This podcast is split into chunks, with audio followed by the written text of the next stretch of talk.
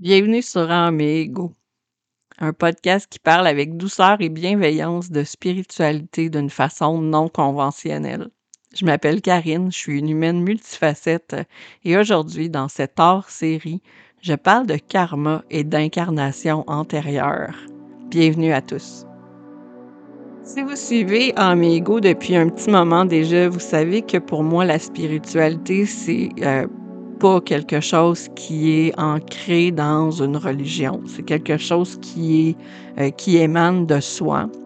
Donc, mon approche spirituelle, pour moi, c'est une approche qui est très personnelle.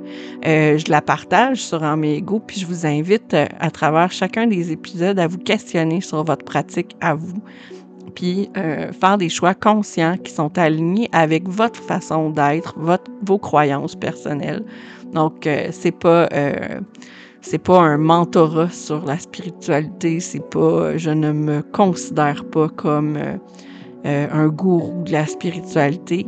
je pense qu'on peut faire des choix chacun chacune pour soi à notre propre rythme. Cela dit, il y a des concepts communs euh, peu importe notre approche de la spiritualité. Euh, j'en ai parlé dans la première saison, entre autres, euh, je parlais de ce qu'on considérait comme Dieu, ce qu'on considérait comme l'âme, qu'est-ce qu'on considérait comme l'ego, qu'est-ce que ça représentait pour nous. Donc, il y avait tout un épisode sur le questionnement de ce que ça pouvait représenter chacune de ces choses-là.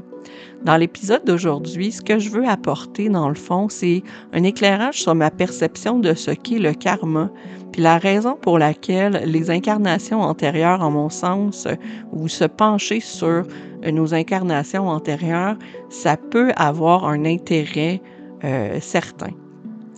Donc, dans les derniers mois, j'ai développé un produit sur euh, Atypiquement Parfaite, qui est un produit qui qui, explore les incarnations antérieures puis le karma. Euh, je vous en parle pas aujourd'hui pour vous le vendre euh, particulièrement. Euh, c'est plus pour euh, vous parler de ce que ça m'a apporté. Dans les dernières semaines, j'ai décidé de travailler certaines couches, certains blocages que j'avais par rapport à, à ma réalité actuelle. Puis ça m'a amené à me questionner, à savoir qu'est-ce qu'est-ce que ça cachait, d'où est-ce que ça venait? Puis ça venait pas de mon enfance, ça venait pas euh, de mes expériences personnelles euh, actuelles. Puis j'ai décidé d'aller plus loin, puis de retourner explorer c'était quoi que mon incarnation antérieure avait à me dire. C'est étrange que ça m'est venu euh, cette semaine parce qu'on vient juste de passer la journée, la journée internationale des droits des femmes, puis ça m'a amené ces questionnements-là justement. Dans euh, les dernières années, j'ai fait une j'ai fait des expériences de régression dans les vies antérieures à partir de méditations guidées que j'ai trouvées sur YouTube. Puis à ce moment-là, j'avais euh, découvert ou j'étais rentrée en contact avec des images qui me ramenaient dans une période euh, très ancienne, je dirais euh, Nouvelle-France ou France du, côté de, l'Europe, mais euh, à peu près à cette époque-là, là, 1500, 1600, là, dans ce coin-là, où j'étais très jeune, mais que j'avais été mariée de force, puis je devais m'occuper d'une maison, puis c'était très sombre. J'étais enfermée à la maison, puis je devais euh, avoir des enfants, m'occuper de mes enfants.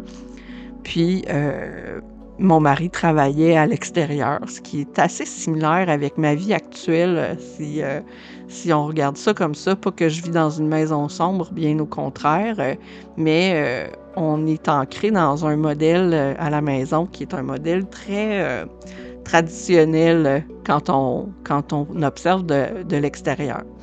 Donc, je suis la maman, je suis à la maison, je m'occupe des enfants et j'ai des enfants avec des particularités développementales qui font en sorte que ben, travailler à l'extérieur, travailler dans un emploi de 9 à 5, c'est euh, c'est pas impossible, mais c'est très difficile d'en arriver là avec notre réalité familiale. Bref. Euh, tout ça pour dire que euh, ces régressions-là, par méditation, m'ont amené certaines pistes de réflexion, mais euh, en explorant ma charte HD, en explorant euh, à travers un processus que j'ai j'ai développé, découvert, expérimenté avec des clientes à moi, ben j'ai mis le doigt sur certaines choses justement qui me qui me ramenaient dans ces dans ces visualisations-là que j'avais faites euh, grâce, à, grâce aux méditations guidées. Puis, euh, je me suis revue encore une fois, très jeune, obligée de répondre à un modèle patriarcal qui était très rigide. Donc, je devais répondre à des normes qui étaient extrêmement euh, dans les conventions sociales, très profondes, très traditionnelles, euh, où la femme était au foyer pour s'occuper de la famille, elle devait avoir des enfants, elle était obligée de. Je me, j'ai l'impression que je saute du coq à l'âne un peu, mais euh, très jeune, dans, ben, très jeune.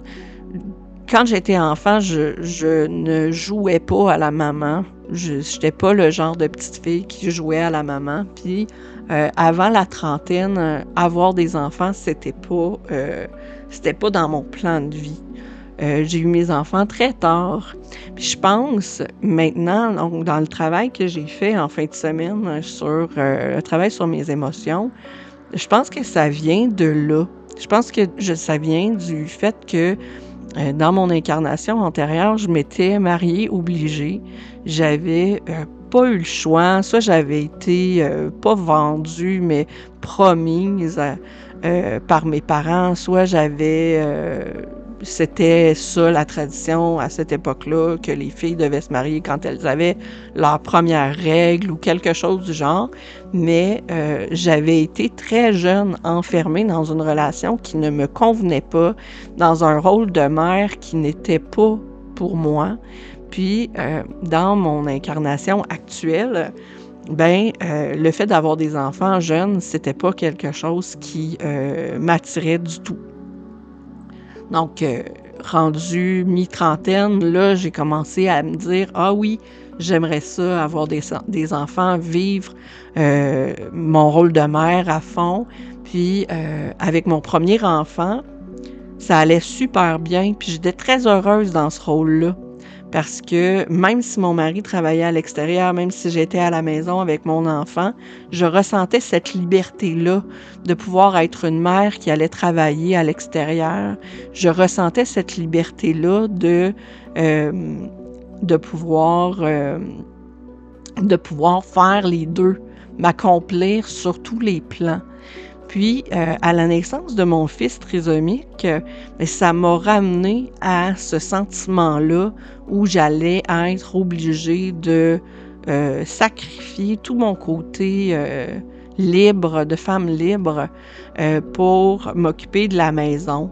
Puis, je pense que c'est ce qui m'a fait tomber dans une dépression aussi profonde au moment de la naissance de mon fils. C'est que, dans le fond, j'avais l'impression de revenir euh, dans une, à cette époque-là, dans le fond, où j'allais être obligée de m'occuper de la maison, rester à la maison.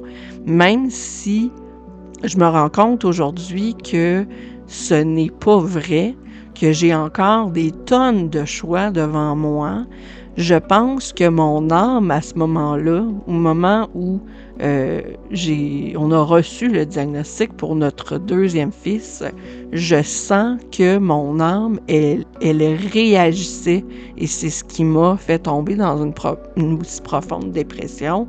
C'était tout, l'ancrage de ce bagage karmique-là qui euh, me faisait souffrir. Je peux en parler aujourd'hui parce que justement, j'ai cheminé, puis j'ai fait des choix conscients je pense qu'à certains moments, euh, il y a des petites choses que je vis difficilement. Puis le prendre le temps de m'arrêter puis de me dire Ah oui, mon âme, elle a souffert. Puis il y a, une réponse émotionnelle à cette souffrance-là aujourd'hui qui ne serait peut-être pas là si euh, si j'avais pas eu cette expérience-là dans ma vie antérieure. Et là, ça m'amène à parler du karma.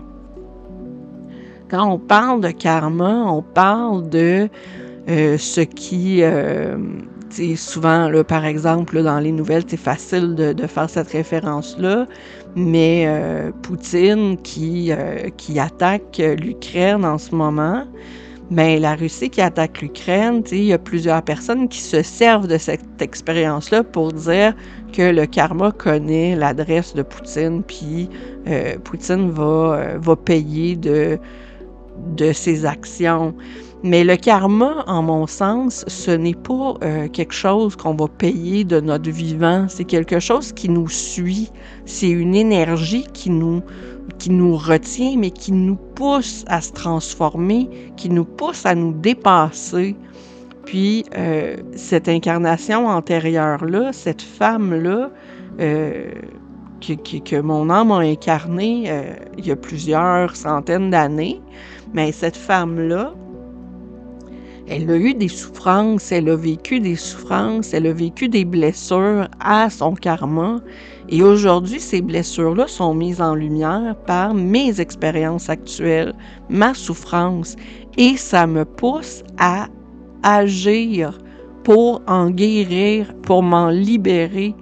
Donc les émotions, quand on parle de se libérer de ces émotions profondes, des fois c'est de prendre conscience que les émotions, notre souffrance qu'on vit aujourd'hui, ce n'est pas toujours que centré sur l'expérience d'aujourd'hui. Des fois, ça peut être centré sur une expérience ou un trauma qui était passé, qui était très loin. Puis pourtant, c'est ce que notre âme est venue guérir.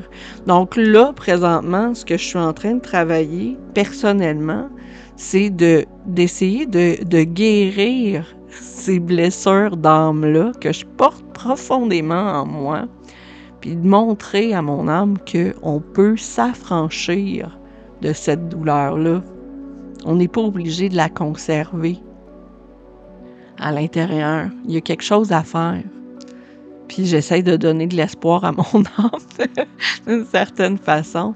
Dire si tu en parles de tes émotions, si tu, euh, tu oses les affronter, si tu oses les explorer, au lieu de les refouler, ben à ce moment-là, tu vas t'en libérer puis tu vas être vraiment plus légère. C'est là que tu vas prendre de l'expansion. C'est là que tu vas montrer au monde que c'est pas juste la souffrance dans la vie la vie est belle aussi. Fait que, ben, c'est ça. Je vais parler dans ce hors-série-là. Vous êtes-vous déjà questionné sur vos incarnations antérieures? si oui, qu'est-ce que ça vous a apporté comme réflexion? Qu'est-ce que ça vous a apporté comme euh, prise de conscience euh, sur euh, votre incarnation actuelle? Puis, ben, on se reparle très bientôt, la semaine prochaine. Bye!